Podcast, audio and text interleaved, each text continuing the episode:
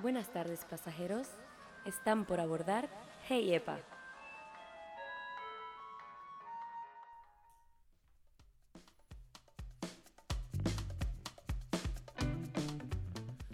Hey Epa, bienvenidos todos a este espacio. Yo soy Santiago Martínez y les doy la bienvenida a Hey Epa.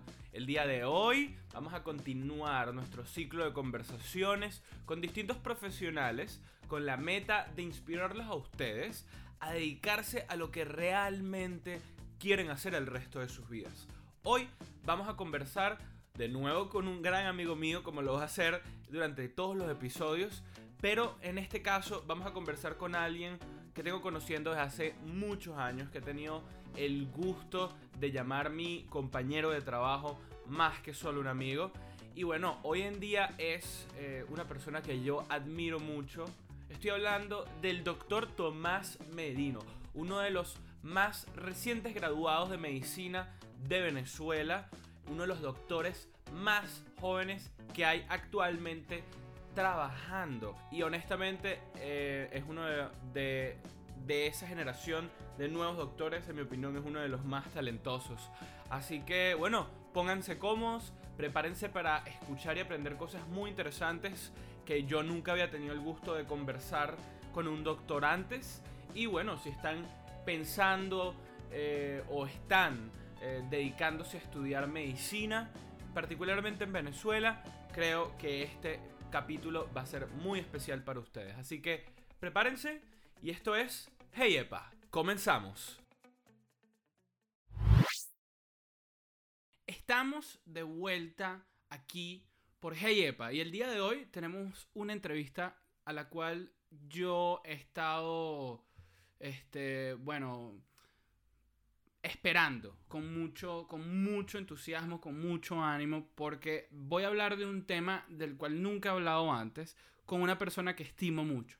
Entonces, hoy aquí en GEPA nos está acompañando Tomás Merino, doctor Tomás Merino. ¿Cómo estás, Tommy? Bienvenido al programa. Santiago, ¿cómo estás? Todo chévere, ¿y tú?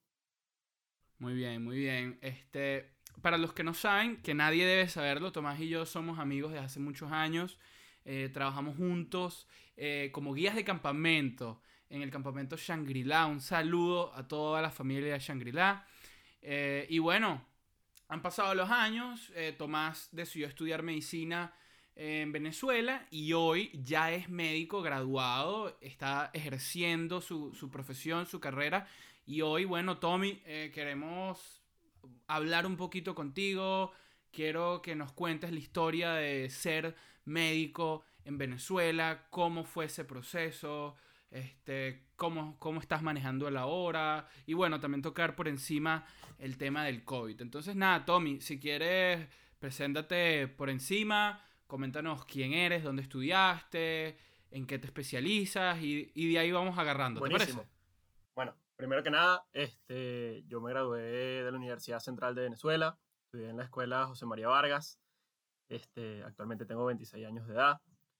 Estuve durante toda la pandemia trabajando, bueno, todavía seguimos en la pandemia, trabajando con pacientes COVID, eh, tanto en la parte privada, en el Centro Médico Docente de la Trinidad, como en la parte independiente.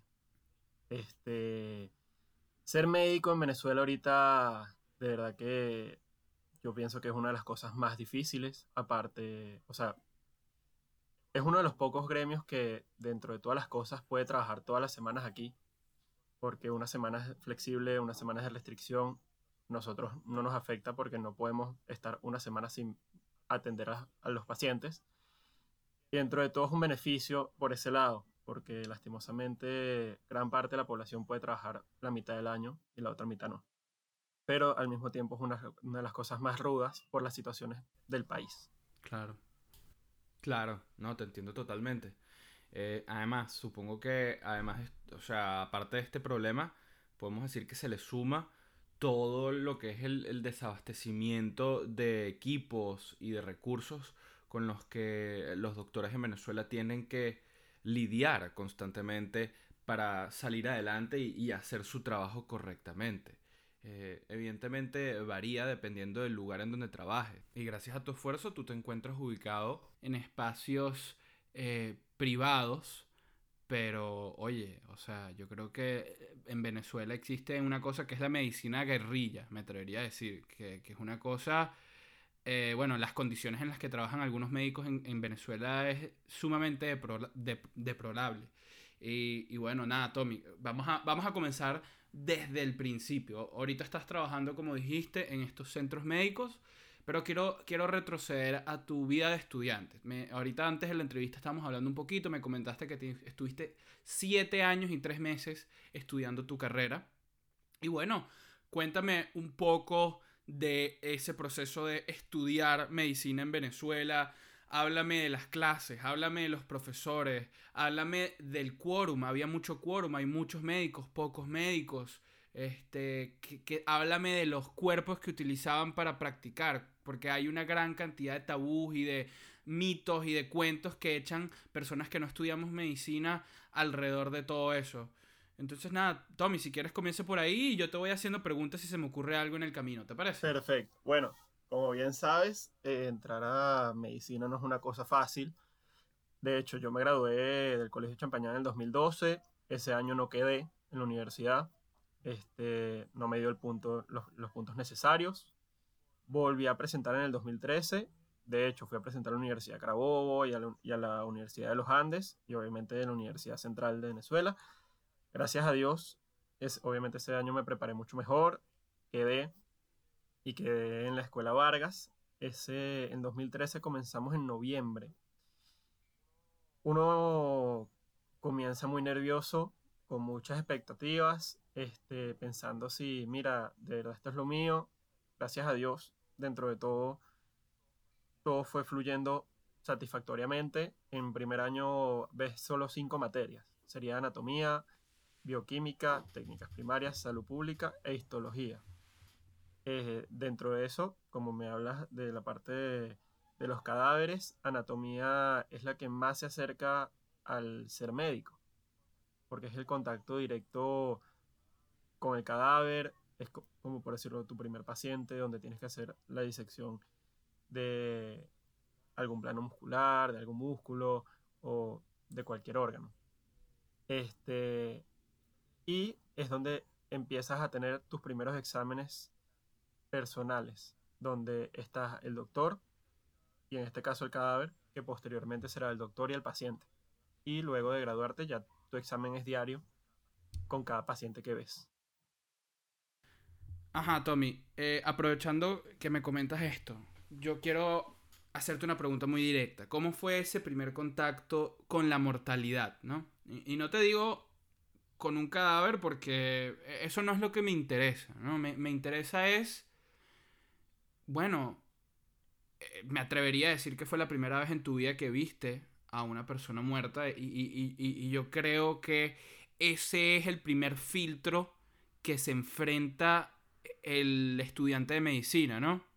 la primera pared que dices, ok, esto es lo mío, o no, mira, este, no tengo el estómago para esto. Como tú dices, esa es la gran impresión al iniciar la carrera, porque todo lo demás, las otras materias son teóricas, e histología es ver en un microscopio, o sea, el, shock de la carrera lo tienes primero en anatomía.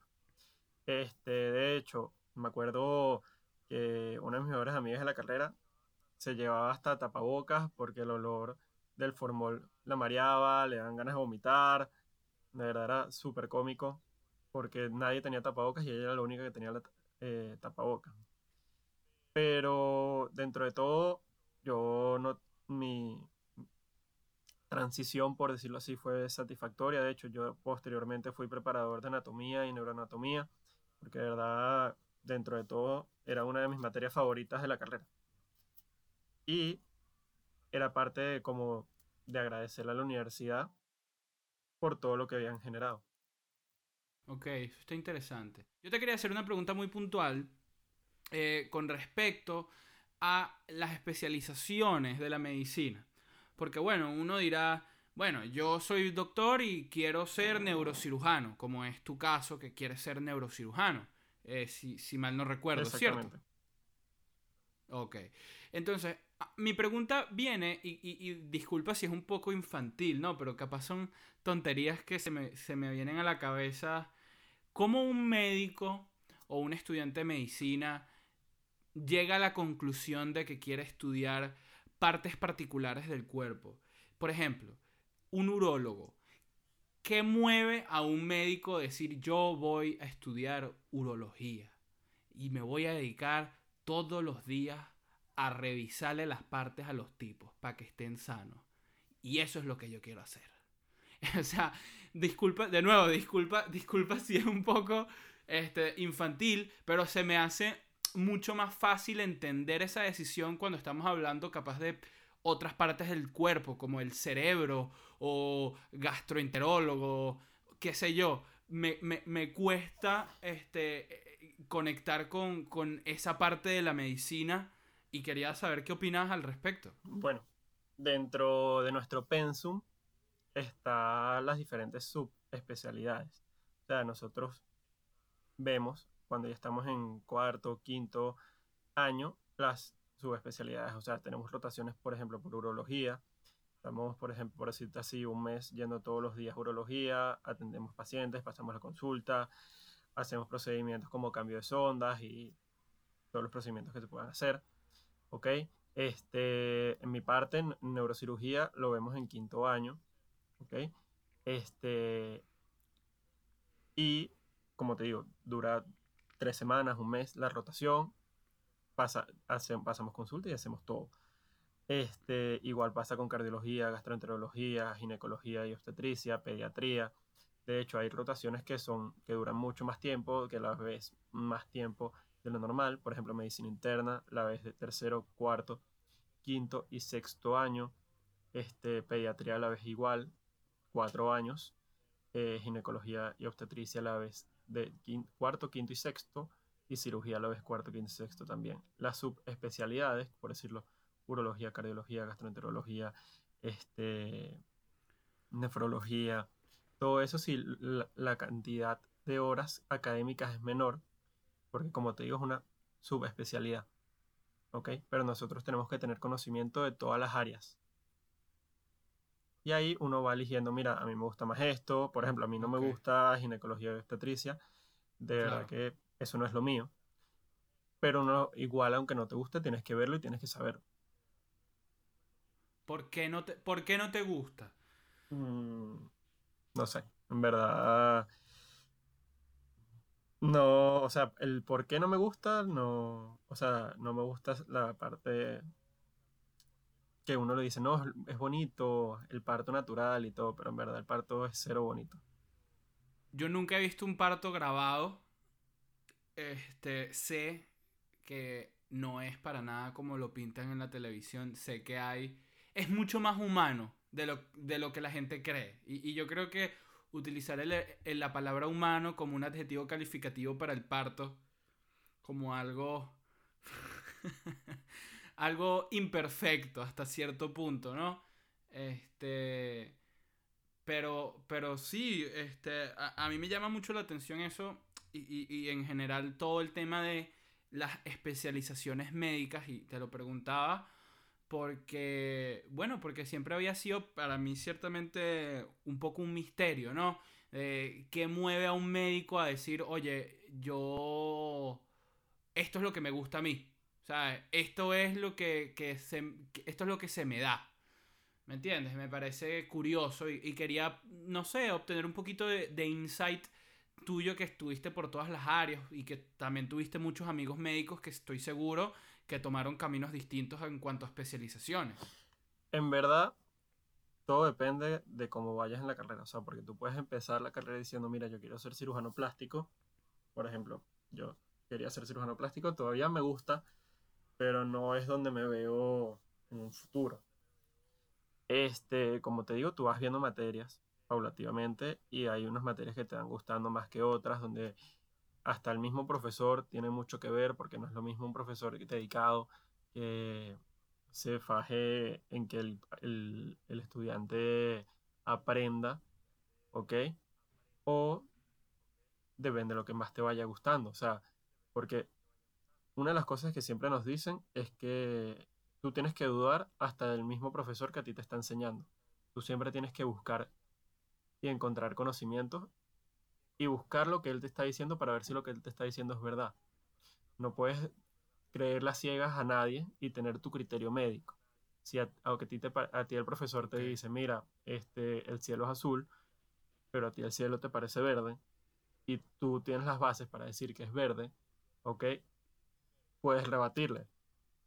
Y la idea es generar un debate entre un médico y el otro, porque a la hora de la verdad lo que buscan los dos es lo mismo, que es lo, lo mejor para el paciente. Cierto. Me, este, esto que me estás comentando de, de debatir me, me, trae a la cabeza la, a la serie de Doctor House, que debo admitir que la he estado volviendo a ver desde hace ya varias semanas. Y, honestamente la idea de conversar contigo vino de, volver a ver la serie. Y, mm, oye, a mí me llamaba muchísimo la atención ser, estudiar medicina. En su momento lo pensé porque quería hacer lo que hacía Doctor House, eh, dedicarse a diagnosticar. Eh, y ahorita que la estoy volviendo a ver ya un poco más, más adulto, eh, me llama muchísimo, muchísimo la atención. Este, obviamente sé que la gran mayoría de, los, de las series de televisión que trabajan la medicina no son exactas ni nada por el estilo.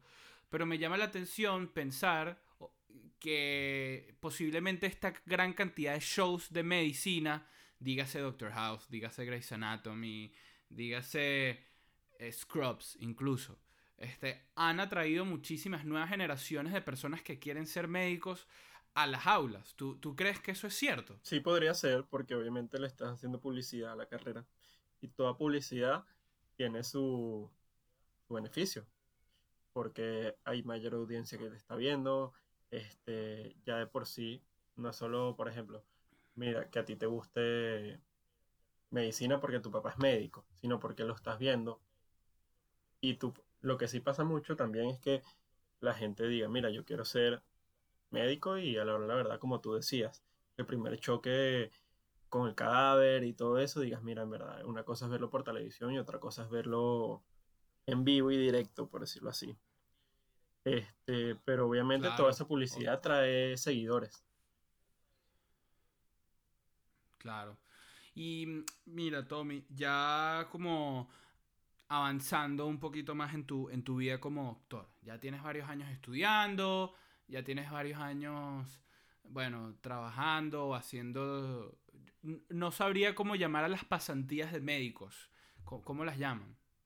Eh, ¿Pasantías en qué sentido? Tipo, durante la universidad. En que, que estás trabajando antes de ser oficialmente un doctor. Ah, no, no, eso no puedes. O sea, dependiendo. No, ha- no, no les hacen Supo- prácticas tipo vayan al hospital y hagan horas y cosas Ah, así. pero es que eso, es- eso está dentro del pensum académico. Ok, háblame un poquito de esa O parte. sea, dependiendo. de tu primera experiencia.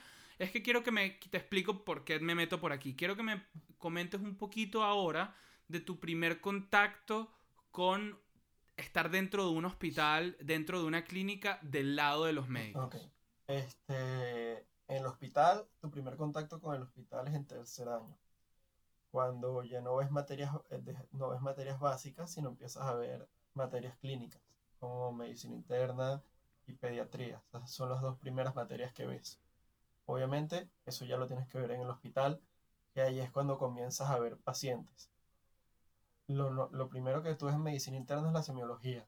La semiología es lo básico de- del, lo más básico, es poder hacer el diagnóstico o una presunción diagnóstica sin tener ningún laboratorio, o sea, poder guiarte con los signos y síntomas que tiene el paciente, ¿ok? Y poder tener una idea de lo que puede tener. Eso lo ves tanto en medicina interna como en pediatría en tercer año. Primero, obviamente, tú, tú no vas a estar solo, tú estás con un especialista que es el que te va guiando. Y cuéntame de tu primera experiencia. Ahora cuéntame de lo que tú viviste. ¿A dónde fuiste? Re- háblame ese primer Bueno, día. Este, En, mi persona, eh, personalmente yo estaba en la escuela Vargas, entonces por parte de medicina interna, nosotros vemos medicina interna en el Hospital Vargas de Caracas. Y pediatría lo vemos en, en el Hospital JM de Los Ríos, que es el centro de referencia nacional. Dentro de todo eso es una superventaja porque ah, en pediatría salimos súper preparados. Este, y el Hospital Vargas también es un centro de referencia nacional. Nosotros no, éramos, grupo, éramos un grupo de 10 viendo medicina interna, ¿ok? Con una especialista. ¿Tu, tu promoción completa eran 10 estudiantes? Hay subgrupos. Mi promoción completa eran 132 personas. ¿Y se graduaron los 132 doctores? Este, no, o sea, no es que comenzamos 132, comenzamos mucho más. Comenzamos mucho más. Este. Claro, claro. Y se fueron retirando, como exacto, Hunger hay gente Que se va retirando, hay gente que se va quedando otros años y, te, cae en tu promoción. y así pues. De hecho, nuestra promoción fue una de las más grandes en los últimos años. Ok, Tommy, este, y mira, este, ahora coméntame de salir a conseguir trabajo. Ya tienes título, ya eres doctor. Ahora, ¿qué, ¿qué, se viene Normalmente era mucho más sencillo, pero yo me gradué el 13 de marzo, el día que se instauró la cuarentena. Yo, gracias a Dios, o sea, yo, yo había terminado todo el 30 de enero. Ese fue el último día académico y lo que estábamos era la espera del título. O sea, ya teníamos carta de culminación y todo. Como te comenté, gracias a Dios, yo metí currículos en la, en la, en la Trinidad y comencé a trabajar en la emergencia en febrero. Pero conseguir trabajo está súper complicado, al menos en la parte privada, porque lo, que pasaba normalmente es que la gente renunciaba en diciembre, ¿verdad? Porque se iba del país o cualquier cosa, pero con, por cuestión de pandemia todo eso está parado. Entonces, cada vez esos cupos son más solicitados porque hay mayor cantidad de gente sin trabajo. Este, por otro lado, la parte pública sí consigues trabajo, pero en verdad no hay sueldo, pues. Porque en verdad es como decirte dos dólares mensual. Ok. Em, llegamos a este punto y, te lo pregunto muy directamente. Em, existe ese, vamos a decir, rumor, ¿no? Entre los venezolanos, entre los latinos incluso. Ya no tanto, pero antes lo escuchábamos más que los doctores venezolanos eran uno de los mejores del mundo, que eran médicos extremadamente preparados. ¿Cómo te posicionas con respecto a ese argumento o a esa eh, frase? Mira, todo tiene ventajas y desventajas. O sea, sí, nosotros, como tú dijiste, resolvemos con lo poquito que tenemos pero al mismo tiempo también hay grandes desventajas por falta de insumos a nivel hospitalario. Este, por ejemplo, no en todos los hospitales tienen rayos X, muy pocos hospitales tienen tomógrafo, ningún hospital tiene un resonador. Todo eso influye de forma importante en el crecimiento académico por parte de imagenología. Este, queda más de tu parte poder leer estudiar, buscar imágenes. Y en verdad, el, en verdad todo el crecimiento del estudiante depende de, de sí mismo, pues. De cómo tú te quieras preparar en cualquier carrera.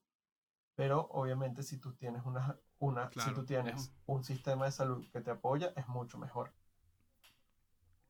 Una de las grandes fallas obviamente también nos, nos, quedamos un poco atrás en, en innovación, me atrevería a decir. Totalmente. Capaz tú no estás enterado Totalmente. Y, Eso.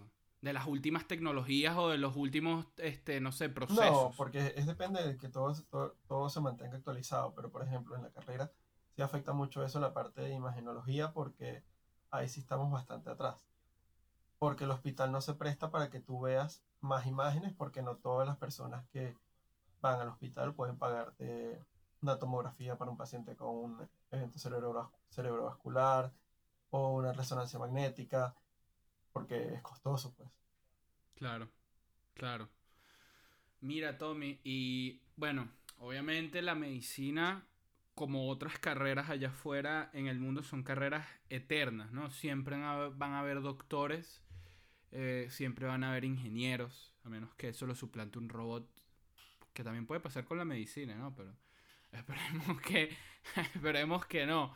Pero te lo pregunto porque quiero que me, quiero que me, que me hables no a mí, sino a, a las personas que posiblemente estén escuchando esto, jóvenes doctores, jóvenes estudiantes de medicina, este, que están caminando por los pasos que tú diste, pero ahora en una Venezuela distinta a la que tú viviste eh, por todo el tema pandemia.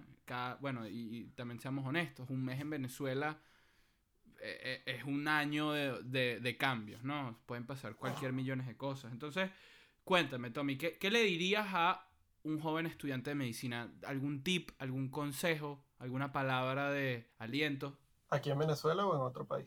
No, aquí en Venezuela, porque yo creo que la medicina en Venezuela es muy puntual, muy particular.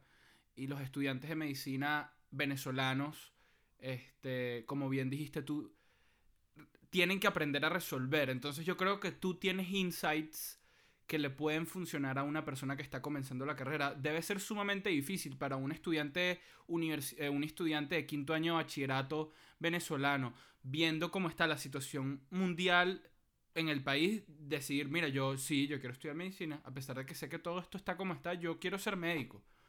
Entonces, cuéntame. Sinceramente, me, no me lo pones fácil, porque me pones entre querer, entre pensar que la persona quiere lograr su sueño y las posibilidades que te da ahorita el país de poder lograrlo. Este, yo fui la última promoción en graduarse, fue en marzo del, del año pasado. Hasta ahorita, eh, la universidad ahorita lastimosamente, como la mayoría de los de, de, las cátedras son autónomas, en verdad todas las cátedras son autónomas y los mismos profesores son autónomos, está todo parado o en gran parte. Entonces, por cuestiones de pandemia, obviamente lastimosamente la universidad no tiene los equipos de bioseguridad, no tiene nada. Y cada vez se vuelve más complicado seguir avanzando porque obviamente lo primero es la salud. O sea, no ganas nada arriesgando a todo el mundo sin tener las medidas necesarias. Muchas carreras pueden avanzar de forma online, pero en medicina es un poco complicado. Porque, ¿qué pasa? sobre todo, o sea, los primeros años no hay problema, pero después tú, tienes actividades presenciales, tienes guardias, que no lo puedes hacer a través de una computadora, sino que tienes que estar ahí en el hospital. Ahorita, este, claro. los que estaban en quinto año terminaron de pasar a sexto, entonces eso es un avance. Pero, por, bueno, como todo el país, por cuestiones de pandemia, todo se ha retrasado sumamente. Y en vez de ir para adelante, estamos como estancados. Eh, pero sin duda, si tú quieres estudiar medicina, siempre tienes que tener ese, ese, objetivo y que, bueno, eventualmente lo vas a lograr. Mi consejo sería al mismo tiempo buscar otras opciones. Mira, capaz me puedo ir del país, capaz no sea tan fácil, voy a tener que trabajar y estudiar al mismo tiempo, pero va a ser un poco más rápido. Porque dentro de todo no sabemos cuánto tiempo va a durar la pandemia y mucho menos cuánto va a durar aquí en el país. Mira, Tommy, y ahorita, justamente antes de la entrevista estábamos hablando también de la nueva forma de trabajar. Eh, y, yo creo que tú, como nuevo profesional, al igual que mi persona, amigos nuestros, que no nos dedicamos a lo mismo, pero sí somos todos profesionales del 2021, hemos tenido que adaptar nuestras eh, estrategias para conseguir clientes, para, bueno, aunque suene repetitivo, para trabajar. ¿Cómo eh, se ha introducido la tecnología hoy en día en tu forma de trabajar? Háblame un poquito de cómo el freelance se ha vuelto también parte de ser médico hoy en día, cómo eso está afectando la medicina en Caracas. Este, ¿Cómo ves que se está... Eh, comportando el médico freelance en Caracas? ¿Están haciendo las cosas bien? ¿Están haciendo las cosas por apurados?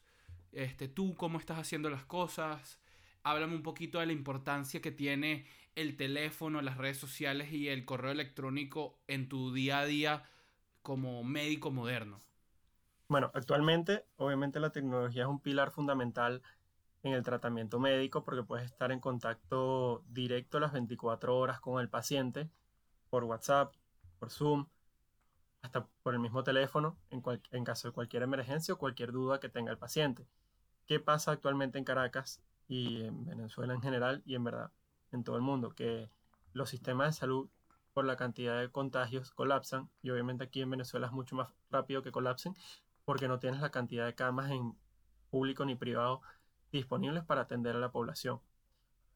Por otro lado, hay personas que no le tienen miedo a ir a un hospital, prefieren quedarse en la casa, dicen que no van a ver más al familiar o a la misma clínica y en verdad, ¿cuál es el problema? El paciente COVID tiene que estar aislado, no puedes ir a verlo, no, no puedes exponerte, porque dentro de todo, aunque tú estés positivo, no te pueden dejar entrar por la misma seguridad del personal de salud, que sería otro paciente más entrando y más, mayor riesgo.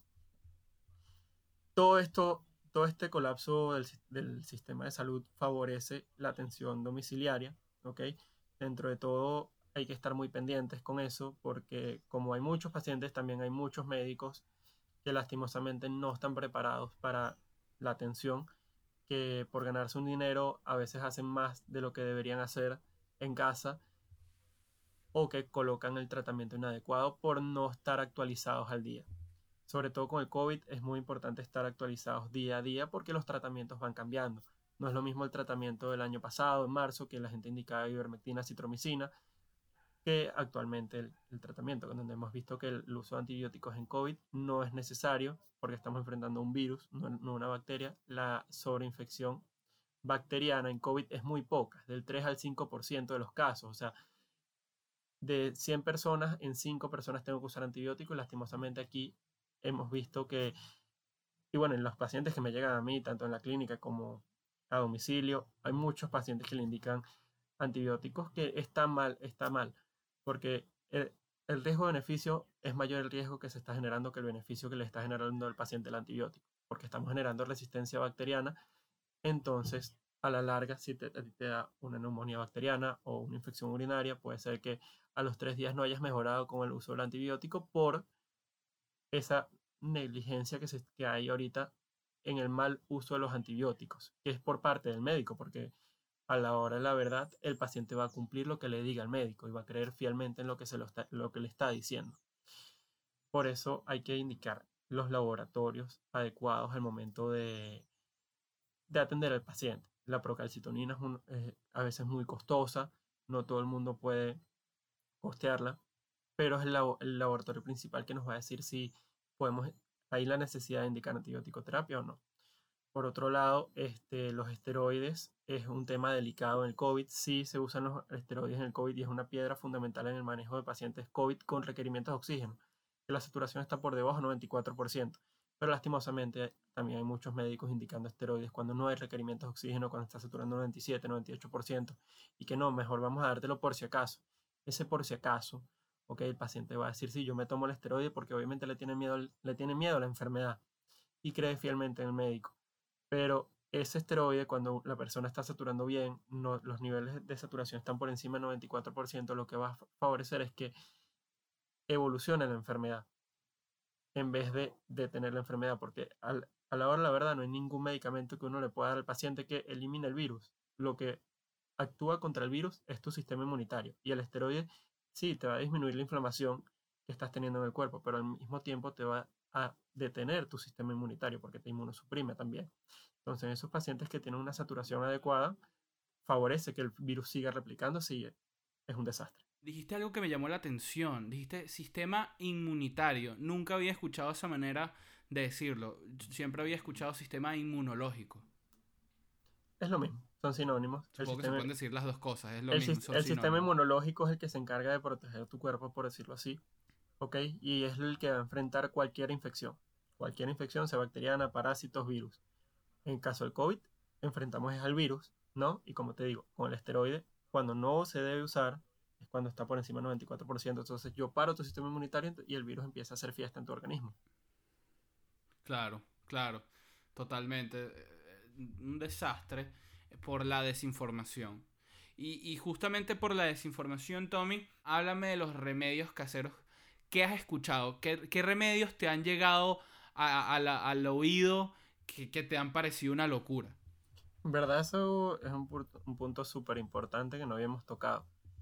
Porque como tú lo dices, a veces creen más en la vecina que le dice que se tome una, un agua de perejil o de cualquier mata que en el medicamento que le está indicando el doctor. Entonces dice, no, la, vecina me lo indicó, entonces yo me lo voy a tomar. O llegan tarde a la clínica o al hospital porque el suegro se mejoró con, tomando raíz de onoto, que sobre todo la raíz de onoto es sumamente peligrosa y en niños, porque, y aquí es muy común, porque genera insuficiencia hepática. Entonces, ves niños amarillos amarillos, amarillos, por la insuficiencia hepática que tienen, porque tenían fiebre y le están dando raíz de onoto. Entonces, llega el niño, ya en verdad poco se puede hacer. Lo que necesitas es un trasplante hepático y en el país donde vivimos es muy improbable que lo pueda tener. Entonces, capaz el niño tenía una infección urinaria, pero se le dañó la vida por el uso de esos test que te van a ayudar sinceramente aquí hasta ha salido hasta en televisión que preparen con la mata de Tamel. Todas esas matas son un peligro porque no tienen una dosis e, exacta, no sabes cuánto estás colocando. Y a la hora la verdad eso no te va a ayudar. Es mayor el riesgo que el beneficio que estás obteniendo. En cambio, los fármacos que están establecidos, todos han sido probados, se sabe lo que, cómo actúan en el organismo y se saben las dosis máximas. En cambio, tú no sabes cuánto estás poniendo de mata en el tecito.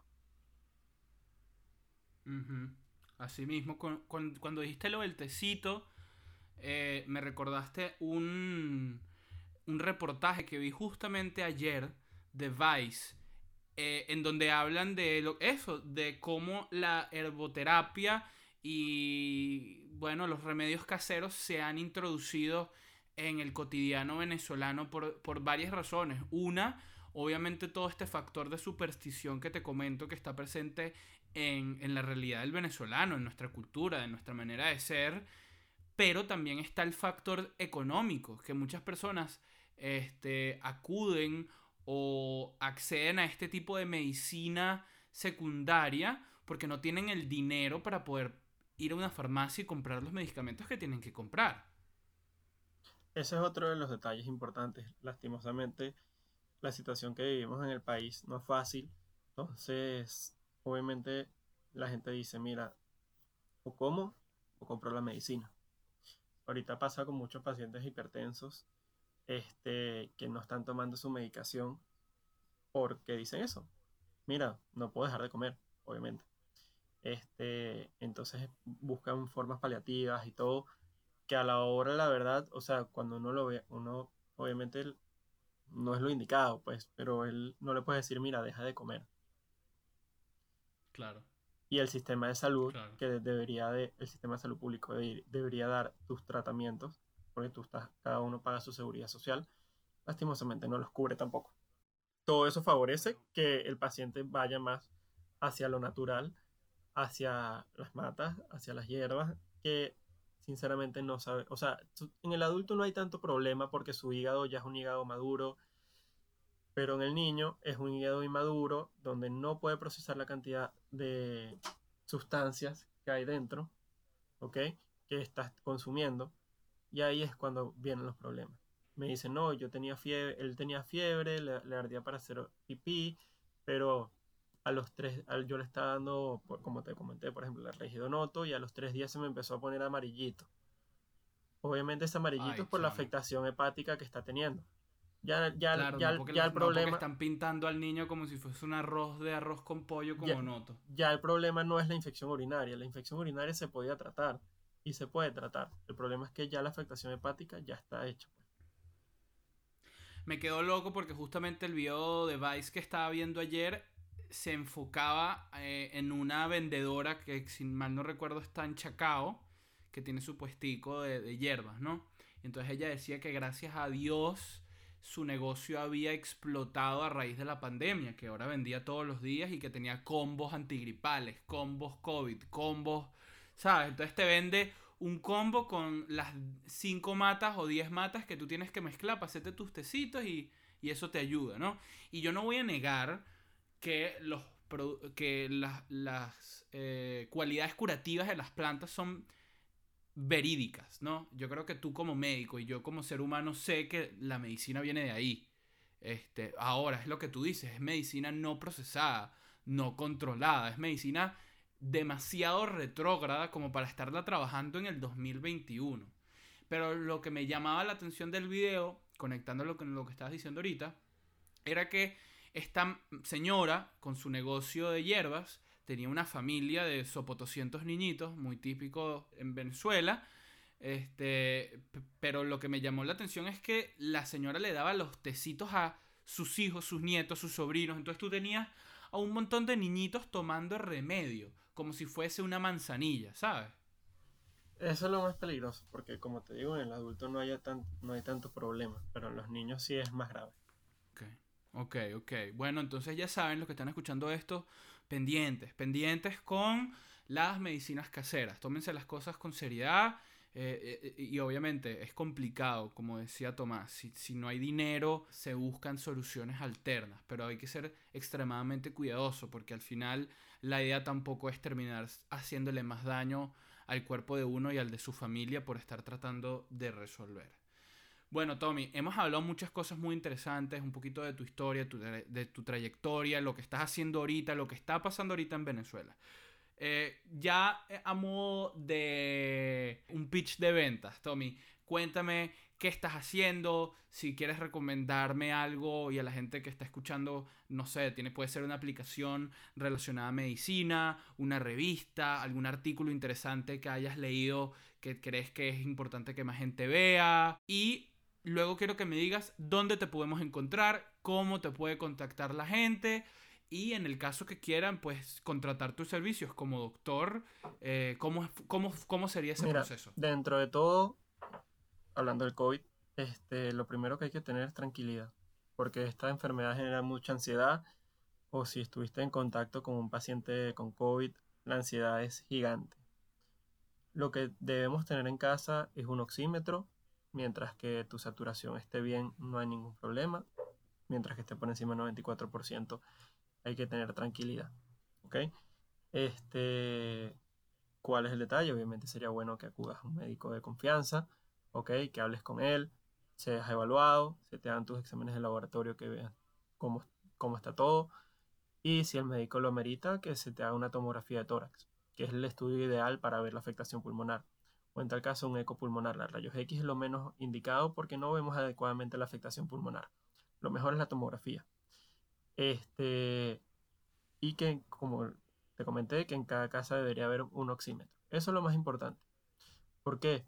Porque el problema pasa es cuando el paciente dice, no, pero él está bien, no tiene síntomas.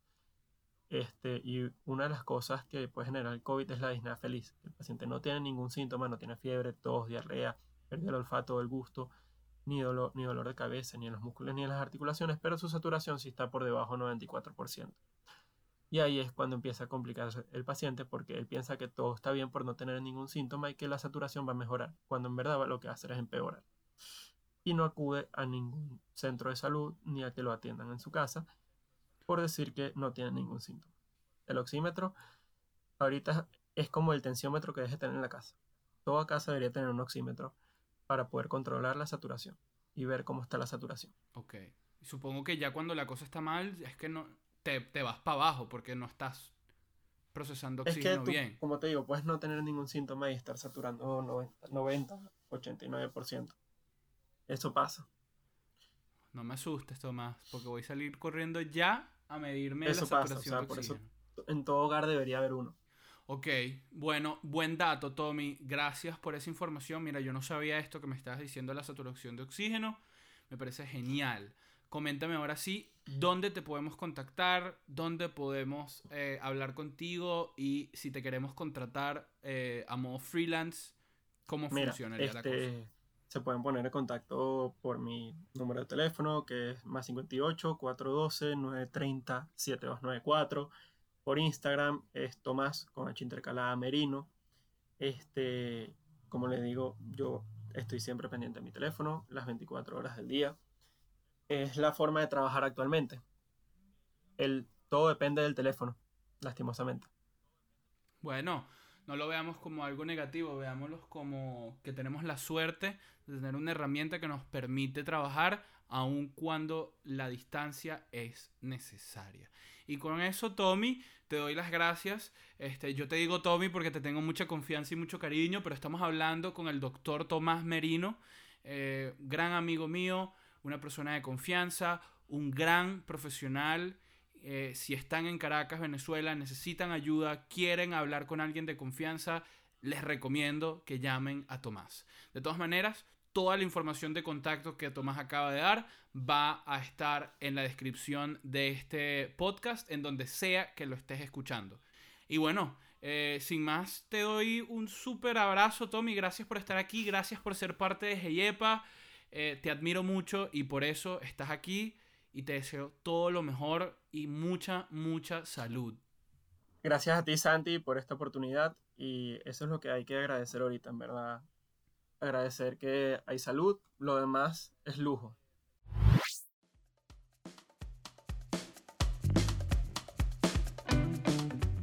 Muy bien amigos, y así llegamos al final del tercer episodio de Hey Epa. Espero que hayan aprendido mucho, disfrutado y ya saben, si necesitan ponerse en contacto con Tomás, toda la información va a estar en la descripción del episodio. Yo soy Santiago Martínez, nos escuchamos la semana que viene, esto es Hey Epa.